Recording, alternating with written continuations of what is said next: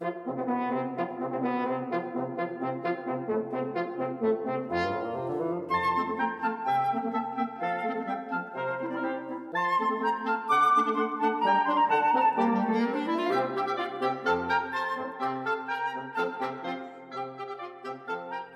一年半来，现在都已经二零二一年七月多了。因为这个疫情的关系，大家的生活方式影响很大。那影响更多的，可能有些人是在海外求学或者是在海外工作的人，他可能长时间都没有办法回去工作岗位，或者是他原来念书的学校生活的地方。但是因为现在开始慢慢大家开始打疫苗了嘛，这全世界都在打，感觉得到大家都想办法要力挽狂澜。尽量让生活的模式能够回到以往的状态，虽然这当然是未知数，因为我们也不知道以后会不会没有办法完全消灭这个疫情之后呢，大家常在讨论这种所谓的流感化，可能就会常伴于我们的生活。但还不未知之前呢，我们肯定是想办法要让以前生活特别方便或美好的部分能够回得去。那更明显，当然就是想要回去生活跟念书的工作的部分。周遭我朋友呢，有一位，就之前有一次，一群老同学们来跟我录音，其中一位朋友呢，他其实有两个孩子，都是在海外求学的。那其中一位呢，他前一阵子提到了，有可能应该在不久之后就会回到加拿大念书了。但是因为大家都认识很久的朋友嘛，所以我感觉得到，做父母的可能。心中有一点不舍，当然也会有时候也会觉得说啊，你去那边继续你的人生，其实也是不错的一件事情。但舍不得肯定是会有的。我自己本身年纪还不大的时候呢，也刚好去欧洲留个学，然后那个时候去机场啊，家里人当然就来送我啊。我离开的时候呢，我母亲她当然是流下眼泪啊。其实我去念的时间没有很长啊，很快其实就回台湾了。但用这样子的话来安慰彼此或者是母亲啊，可能也没什么用处，因为毕竟做父母的都会不舍自己的孩子远走他乡啊，因为不知道能不能好好的照顾自己啊，这些原因都是猜得到的了哦。想起自己也就算了，就是当我朋友说到他孩子可能要回加拿大继续念书的时候呢，我突然心中就闪过一根针，好像刺中了哪个地方。那这个刺呢，其实并不是。他所谓讲的这个事情本身对我哪里有所痛处，只不过是说再见这件事情突然在我脑海里面油然而生。只要是这两个字，每次在我的生活中频繁出现的时候，我就觉得无法坦然面对这两个字说出口那个刹那。那可能是说再见的时候，其实就是一个瞬间嘛。你两个字说出来的时候，连一秒都不到。所以我可能心里才会有一种针刺的那种感觉，他这种微微的 BBI 这种不舒服，它并不是因为谁带给我不快，是有我不喜欢的人啊，还是什么事情啊，跟这个事情的记忆有所交叠，所以让我感觉到好像这个事情不愉快。其实并不是，而是每次跟人家说再见的时候，这种难受感其实都一直存在的，只是我们都选择性忽略它。其实我们一天如果在正常的社交生活上，我们永远常常在跟人家说再见，但为什么总是在某一刻会突然觉得没有讲够？没有讲够的原因是指什么？没有讲够？讲不就讲一次就可以了吗？我们比方在挂电话的时候，或者在街上跟朋友们吃完饭，大家各自散的时候呢，都会说哦，拜了，再见了。但具体不是说你要用什么语言啊，总之再见这两个字呢。在我现在讨论的前提，就先暂时拿来借用。你说拜也可以吗？我的节目结束的时候不是都会说拜吗？如果你知道你现在说再见的对象明天就会继续见面，比方说像同事，或者是比方说你等一下就还要在另外一个地方碰头，那我们通常都会听到很畅快的拜。我们自己跟对方都会说好再见，因为你还会见到对方，所以讲得很轻松，心安理得。但只要是你不确定下次是何时会见到的，我个人认为它一律都是一种失措。这个失措是惊慌失措，这个失措两个字。但是你听到我讲到这里，可能会想要问：不见得啊。有些人我巴不得希望他赶快离开我的生命，拜的时候是真的超爽的。呃，这个肯定了。所以我刚刚一开始并没有很严谨的去定义，它可能属于某一类的范围。我只是假设大家可能都明白。我大概指涉的是什么样子的一个人事物的状况啊？因为我们不会常常在讲一件事情的时候，选择性就呃，大家都有默契讲是跟我们交恶之人，或者是有什么尴尬的情景想摆脱，呃，除非这个特地拿出来讲了，要不然我们一般说的是跟我们生活有所交集的，且我们重视或者是真爱的人们，不管是朋友、亲戚，或者是另一半，还是家人。其实连我自己本身常常也都会对这种瞬间就忽略掉了，只不过是因为刚好有某个机会，就像我刚刚说，哎，这个朋友的事情突然让我停顿了一下，我才发现，其实每次在跟别人说再见的时候，都不是那么的顺畅，都觉得自己其实，在那一刻再怎么成熟，再怎么懂得说话，其实内心他都不见得跟你说出来的字，它是同步的。你总是感觉到有哪一部分是很拙劣的，所以我相信，其实大家都会觉得，我们自己终其一生 都有个任务，就是能够从容的说再见。但是我们有时候都会有一种潜意识的目标，我能不能好好的跟人家挥手说拜拜？而会有这种想法的时候，其实我们往往都会觉得，为什么对方好像比我还知道怎么把这两个字说得比较漂亮啊？为什么别人总是可以比我潇洒啊？那别人总是为什么可以比我无所谓一点？为什么他可以说得如此轻松愉快？可能是因为我们没在对方的大脑里面。如果说现在是以我们自己本身的投射，殊不知，其实大部分的人呢，包括我们自己，我们其实每次都是在练习，没有分你我他。我觉得大家其实多少都有点强颜欢笑的成分在里面。你说一个道别有什么大不了呢？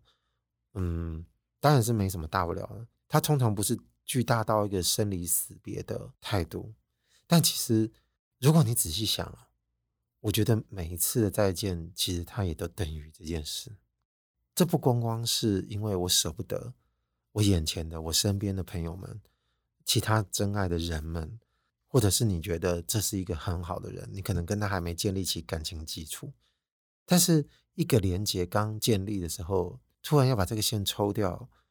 我总觉得这种怅然它很难被解决，所以每次在那个再见的时候，我觉得它都有点像是彼此都必须要稍微有点用力的把那个线，就是把它给崩断一下。久而久之呢，习惯了也就麻木了。我想我们大家应该都还记得，我们小时候如果可能在暑假有亲戚朋友来家里玩，大家本来开始可能打打闹闹，甚至还吵架。但是玩在一起的时候，那种感觉是多么开心，对不对？那每次到必须要离开的时候呢，大家心里都会觉得很舍不得玩伴跟对方，所以大家都哭得要命。我就稍微把刚刚说的这个例子，把这个不舍呢放大到每个跟别每个人连接的关系的时候，其实我觉得多多少少都是有那么一点点味道在的。只是年纪越大，我们越文明，我们越懂事，就越知道说有很多事情不需要这么的计较。我们也会选择习惯稍微麻木一点，面对每一次跟别人的分离，要不然每一天日子都这样下去，你还承受得了吗？当然承受不了，对不对？但讲到现在这个地方，其实我无意去赞成说我们要稍微习惯这每一次跟别人的告别，然后走向我们在讲一些成长主题的事，或者是说我要放大那些情绪的事情，好让我们回到那种孩提时代那种任性状态。可能这两者都不是，可能比较单纯的是，我相信大家都同意，这个道别的瞬间的时候，其实人跟人的连接，你瞬间要稍微拔断的那一刻，这个怅然，我觉得它永远都不可能消失。就是交情再怎么浅的呢，它只不过是细微而已，但是它很难不存在。当然了，再 再讲一次，就是一些负面的想要赶快离开的呢，我觉得可能真的是属于另外一种状态。也或许哦，说不定不探讨，但是探讨下去，说不定那一种状态也适用。但刚前面我不是也讲了，就是我们每次说再见那个瞬间，其实都是很仓促的，导致我们也学不好。其实最好的例子就是，你有没有发现，我们每次在跟别人讲电话要讲拜拜的时候，你很难跟对方是在同一个频率、同一个时间、同一个 timing 说出好拜拜，然后电话就挂断。你很难，因为我们都不是机器人。我们可能其实都多少有一点点内心的那个小剧场的成分在里面，你不知道什么时候合适的把电话挂断，所以有时候大家的拜拜会不止讲一次，有时候会讲两次，确定对方听到或者是不想当做第一个挂电话的人。有时候在街边大家吃完饭从餐厅出来的时候聊个几句准备离开的时候呢其实集体也会有这种氛围的默契。比方说不会一吃完出来就散了聊那几句是一个非常自然的状态然后最后要说再见的时候大家啊拜拜拜拜拜拜拜拜都会重复说个几句。所以有时候我们可能会看到有人说拜拜或者说再见他非常爽快的就离开的时候呢，你心里可能就会有种感想，要么就是你觉得这个人，哎。处理还蛮帅的，还有另外一种觉得装什么装啊？但其实在我看来，无论是这一种还是那一种，其实它都只有一个瞬间。你只是想办法要把那个瞬间延长，好让自己拉那个线的时候呢，你希望它像康熙一样，慢慢慢慢的那个线是消失的。但是因为瞬间，所以它就是这么仓促，导致我们一直没办法学好。也正是因为它是瞬间的事情。它很轻易就从我们眼皮子底下溜走了，所以我们老是忘了自己每次做这件事情怎么都这么拙劣，因为接下来马上就有新的事件、新的时间、新的声音、新的心情会影响到我们，马上就会让我们自己进入到下一个状态去。否则，我妈从机场离开的时候，她的眼泪应该是无法停止，但是我们人生应该都会有一个稍微收起来的时候。而我自己是怎么确定？我妈开始掉眼泪呢，因为我入关之后，其实我还是有回头看了一下，但我就看到我家里人还站在那地方慢慢离开。我姐跟我通电话的时候也提到这件事情，但是我觉得这些东西都是没什么好奇怪的，只是我一直在回想当时我自己本身怎么说再见的，我还真是没有什么印象，我只记得每次的转身，但是我只能用推测的想法去猜。我大概是用什么方式去说再见？可能说哦吼，linking 讲，后来我来去啊吼，那就发现那一刻再见这两个字，很有可能我根本就没有说出口。从我没说出口这件事情，其实自己应该依稀感觉得到什么样子的事情，就是在内心里面正在发生。那我觉得这个东西可能不见得需要在这里面讲太多。我认为啦，有很多写作的作家。关于别离的心情，或者是说不说再见这两个字的心情，其实应该都有很细腻的一些描写，甚至有一些诗，就是各类的文学，其实他们对于离别的事情，应该都有一些描述。所以，我们事后在看这些心情的梳理的时候，常常会得到一个感想，就是其实不用那么拘泥，是不是很潇洒的说那个再见？虽然有时候我们本能会羡慕别人，为什么？他说再见的时候是如此的轻松跟潇洒，但是只要回到自己身上，因为从来没有过那一个时刻到来，所以我都会觉得怎么样的潇洒，他都是故作潇洒，所以心里都会暗自懊悔，为什么刚刚呢？我曾经说过看起来很潇洒的再见，其实都有点故作矫情，因为自己心里才明白那可能是怎么一回事。为什么我们老是都会羡慕这种潇洒的样子？是不是因为我们常常都会觉得，如果依依不舍，就会觉得弱掉？就只有小朋友，就是我前面提到小时候的那些经验，我们才很坦然的，不怕别人笑我们，就在那边哭嘛，或什么，所以就会显得我们其实还蛮在乎自己的那个样子啊。评断里面就觉得说，如果你没有办法很自然的说再见的话，好像就一种失分的行为。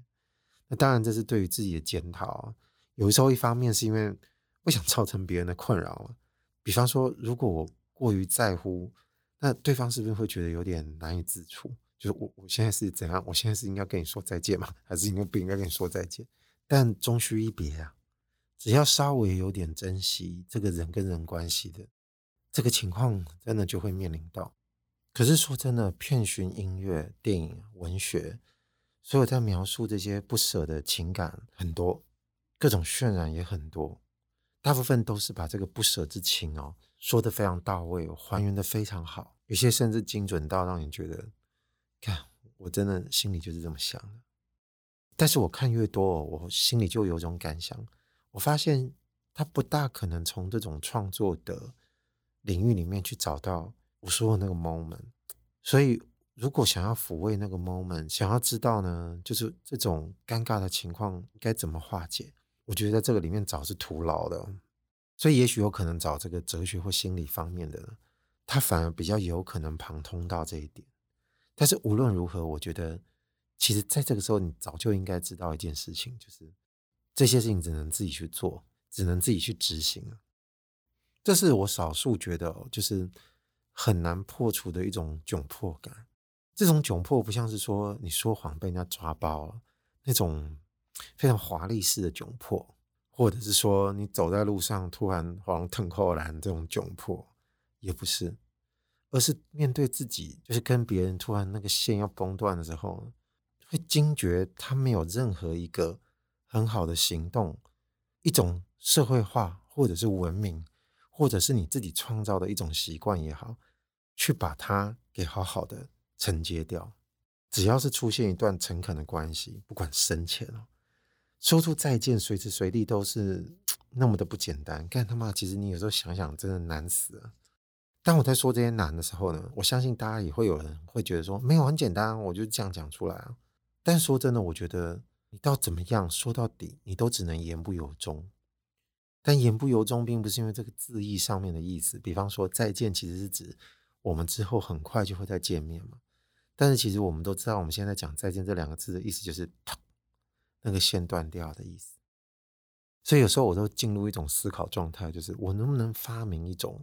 属于自己的仪式，最好是让我认识的人都能知道，我们准备要说再见的时候呢，能够有一个就是。外观的人经过看到的时候不会觉得非常诡异，但是我都知道这是我们属于认识的人彼此之间的默契。我们可以有一个很小但是非常特别的动作，像打招呼一样的再见。这个时候可能就会有人说：“哎，有啊有啊有啊，你怎么会忘了呢？大家都在挥手啊，就跟打招呼一样啊。”没错，我觉得这就是慢慢大家人类文明到现在所产生的各种再见的手势跟姿势的态度之一嘛。倘若了，就是如果今天呢？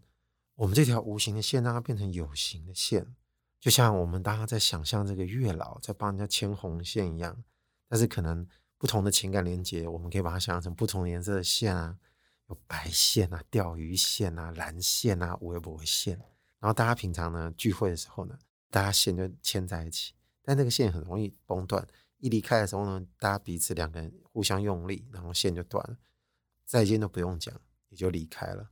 然后下次见面的时候呢，我们再把这个线给把它绑起来，然后下一次呢再嘣再把它崩断。就是如果有一个有形的东西可以让我们的五官能够感受到，当然眼睛就是比较容易看到这件事情的展现。然后当这个事情在我们眼前发生的时候，你就会发现嘴巴派不上用场，然后你也不用一定要跟对方说什么东西，甚至连点头都不用，他就可以很自然的就这么离开。也许在这个时候呢，那个潇洒才能自然的。产生出来，但是我刚刚讲的这件事情几乎是不太可能发生的嘛。你想，人类的世界有可能会三八到这个地步吗？或者是说，在某个平行世界，某个礼仪的规范已经延展到这种情形，只不过是现在我们来看来如此的荒谬，所以会觉得这个东西没有办法接受。但没有办法接受，不代表我刚刚讲的这个东西我们没办法理解啊。倘若这个世界真的如我刚刚所描述，本来就存在的这种有形的东西，它可以占用一点点仪式的味道，它也可以占用一点点我们语言的味道。说不定我们在跟别人道别的时候，场面可能也会截然的不一样。但是它从来没有出现过，所以我们只能在我刚刚讲出这件事情的时候，在我们脑海里展开各种想象。但这个想象有时候它不会紧守在这件事情上面，它很容易还是跑到我们情感层面上面去。比方说，我刚刚在讲这件事情的时候，我脑海就马上想到另外一件事情，就是道别啊。我心里可能会想说：“看啊，你说再见跟道别这什么两样啊？”那我可能会讲一下属于我们个人网络上芳龄的定义。如果我刚刚讲说你跟别人再见的时候讲的是那个瞬间说出来那句话，那就很显然跟我们道别没有关系，因为道别可能在我们的认识里面。它还包含了一整长串的一个仪式，比方说，你可能会讲说：“哎，你好好照顾自己啊，哎，那接下来怎么样啊？什么什么的，就是彼此互相十八相送的这种心情呢，在现场我们都感觉得到那个气氛呢。如果是有色的气体，它都会揉成一团，彼此交错在两个人的那个空间里面。我个人都会觉得这是一个可以给彼此回去呢。都彼此去舔舐一些莫名伤口的那种安慰剂。那当然，你可以把它视之为，这个就是我们自己自然产生的分泌物，好让你可以带回去。就再怎么舍不得，也只能这个样子。说到这里，其实我都认为哦，嗯，道别这件事情呢，我应该想办法让他在另外一集的时候好好的来说一下。毕竟我今天讲的是那一条线哦，讲的不是那两团气体的事情。当然了，我离题也无妨啊，我本来就是想什么就讲什么的。如果说我自己的人生例子呢，跟母亲要出国念书的时候，这个机场道别呢，它可能不具画面性，或者是有办法有共同性的话，那当然就回到我来举的一些创作物的例子啊，两部电影，我觉得是可以拿来讲的。但是这两部电影呢，如果在讲道别的时候呢，我觉得它应该同样可以被拿来说一下。这两部片都是我很喜欢的，碰巧这两部片都是讲同性恋的爱情，一部呢是以你的名字。呼唤我。另外一部呢是《燃烧女子的画像》，这两部电影我非常的喜欢。但是当然，爆雷时间又要到了，你没看的人呢，也许有可能你考虑看完之后再继续听完这部分。我就先把警告说在前头，我要开始讲了。但当然放心啊，我不会讲的太细。也许在讲道别的时候，这两部电影的故事我才会才会讲细一点。但我们大概都可以猜得到，大概某种情形会处在这两部电影之间，也就是。故事里面的两位男主角或女主角呢，他们彼此应该都会有一个认识的过程，然后再爱上彼此。那想当然了，如果我都已经讲到再见跟道别的话，那肯定这两部片都碰触到这个部分。他们都会在某个时刻、某个场景要跟对方说再见。这两部片的故事背景都不是当代，以你的名字呼唤我呢，大概是八零年代左右的背景。那燃烧女子的画像就更久了，它等于说是一个古装片。是设定在一个十八世纪末，在法国发生的两个女生的故事，也就是在那样子的时空背景下呢，通常两个同性的人喜欢上彼此，他们都不会选择分开。同样的，在前期的时候，你都感觉得到他们的爱、他们的激动、他们的热情，心里那个悸动。这两部电影都把这部分的感情拍得非常好，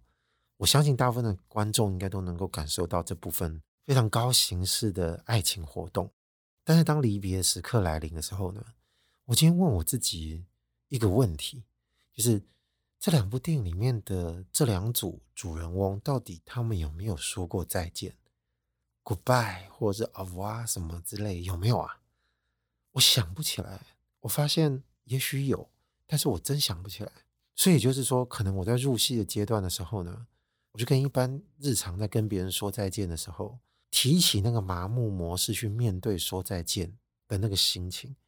说不定在看这些电影的时候，在那个字出现之后，心里可能都会有一个潜意识，是你想把头别过去。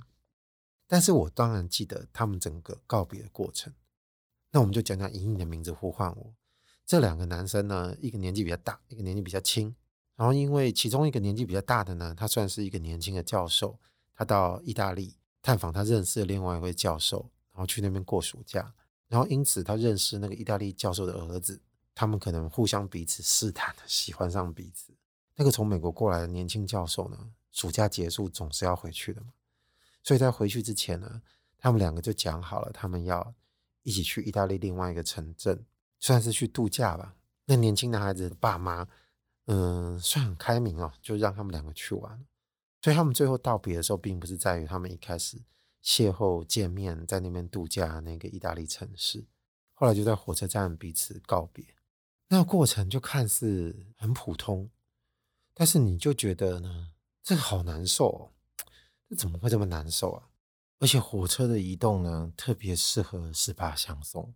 当然，我们有看到有一些其他的电影，关于在火车站告别的时候，那种跟着火车跑的巨马有没有？就是特别的煽情，就想让人家赚你热泪。但这部电影还好，你感受到那个不舍的情感已经非常充沛了，没有必要演得那么做作。我印象最深的是，这个美国教授坐了火车离开之后，镜头是留在这个小男主角身上，他就一个人在火车站有点怅然若失，感觉好像也还 OK。但他回到火车站那个月台边上打电话给他妈妈的时候呢，他讲话就开始崩溃。他就跟他妈说：“你可不可以来接我？”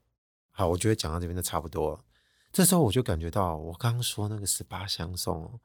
我刚前面讲到两个人在道别的时候，可能会互相产生一团不知所以的东西。你当说是一体也好，气体也罢，它就是萦绕在彼此自己身上。那你只能跟着那个无形的空气去缠绕着。就当你以为这个东西能够给自己有点慰藉的时候呢，你就发现。你心里那部分是大概没办法了啦哦，所以如果说我刚刚说的这种隐形的图像，它真实存在在那个剧里面的时空的时候呢，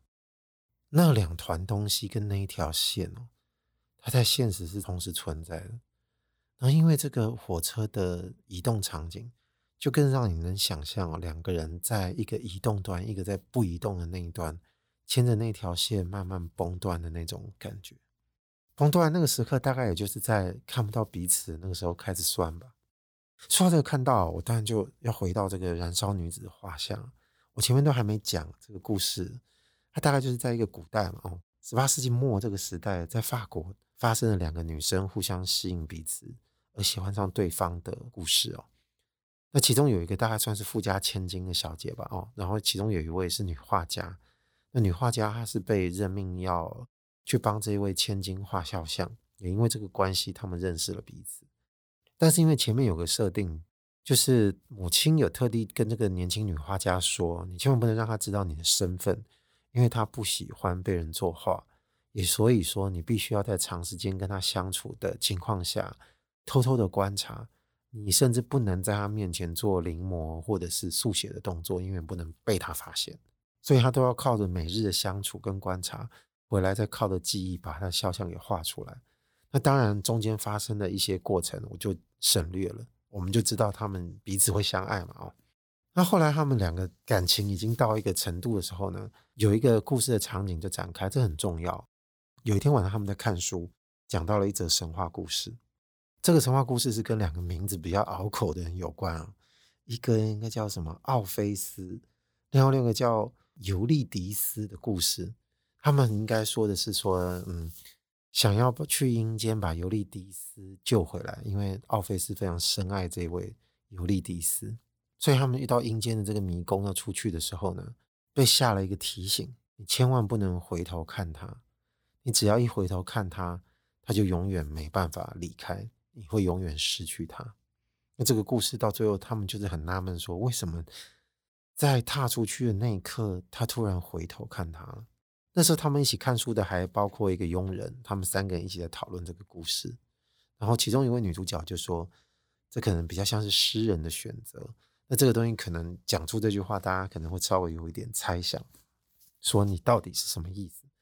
但是大家还来不及想透的时候呢，另外女主角就说出她自己的看法，说出这句话呢是千金的角色。她说：“也许是尤利迪斯回头叫她转过头来看他的。”一说出口的时候，大家就有点停顿了。所以他的意思是，他希望他不要再为他努力了吗？还是是因为什么原因呢？那这段讨论就成为一个伏笔，因为后来他们再怎么深爱彼此，他们这种雇佣关系总是会结束的。千金呢，她以后就要远嫁到意大利去了，她要开始她的正常传统的家庭生活。所以在最后这个肖像揭晓的那一刻，大家都很满意，也就代表他们要说再见了。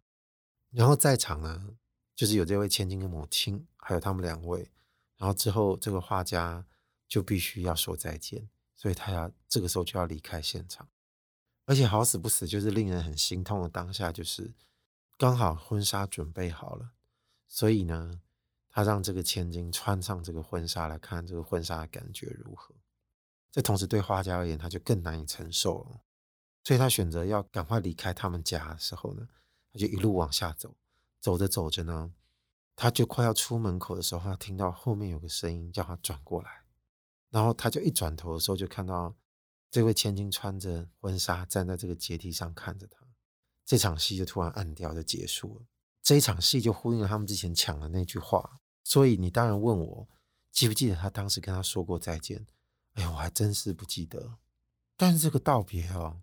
跟前面的那部电影有点不大相同。在我脑海里啊，就形成了另外一种画面。两个人曾经产生的那团气，还有他们曾经牵连的那一条线，他们几乎是变成在同一个样貌状态下的东西。就在叫他转身的那一刻，明明应该这个线是要稍微有点抖一下，但反而却不是因为两个人距离越来越远而崩断，而是在于他转头的那一刻，因为有个机关卡在那条线中间。照理讲，他的转身是不会让这条线崩断，但是因为这个机关存在，反倒是他们本来如果走越远是不会崩断的情况下，这个机关一等到他回头的时候，整件事情就拜拜了。当然，这部电影到后面还有陆续的故事，呃，依然让人家很动容哦。但我几乎在那个当下，都仿佛听得到那个线段崩断的这个声音。当然，他们没有说再见，他说的是转过来。在我心中，那个转过来哦，就等于是一个我们没有办法漂亮说出再见的那个漂亮的再见。但是，当然它是沉痛无比的，比我们的日常跟朋友们在街上说再见这件事情的力道程度差太多了。只是我们没有办法每天都过这么戏剧化。但是这部电影在那个当下的能量，我是真切的感受到，所以我心里私自认为，就是那么一个无聊的。东西的存在呢，真的是有助于拙劣的我们，可以从这个窘迫又狭窄的世界里面解脱。但就像我说的，我们现在这个世界是不可能搞出这些无聊的东西出来的，所以我们就只好乖乖的回到一直在学习如何好好的说再见。但可能我们一辈子都学不好吧？可是学不好是不是比较像个人呢？这边是网络上的芳邻。我是阿贵，拜拜。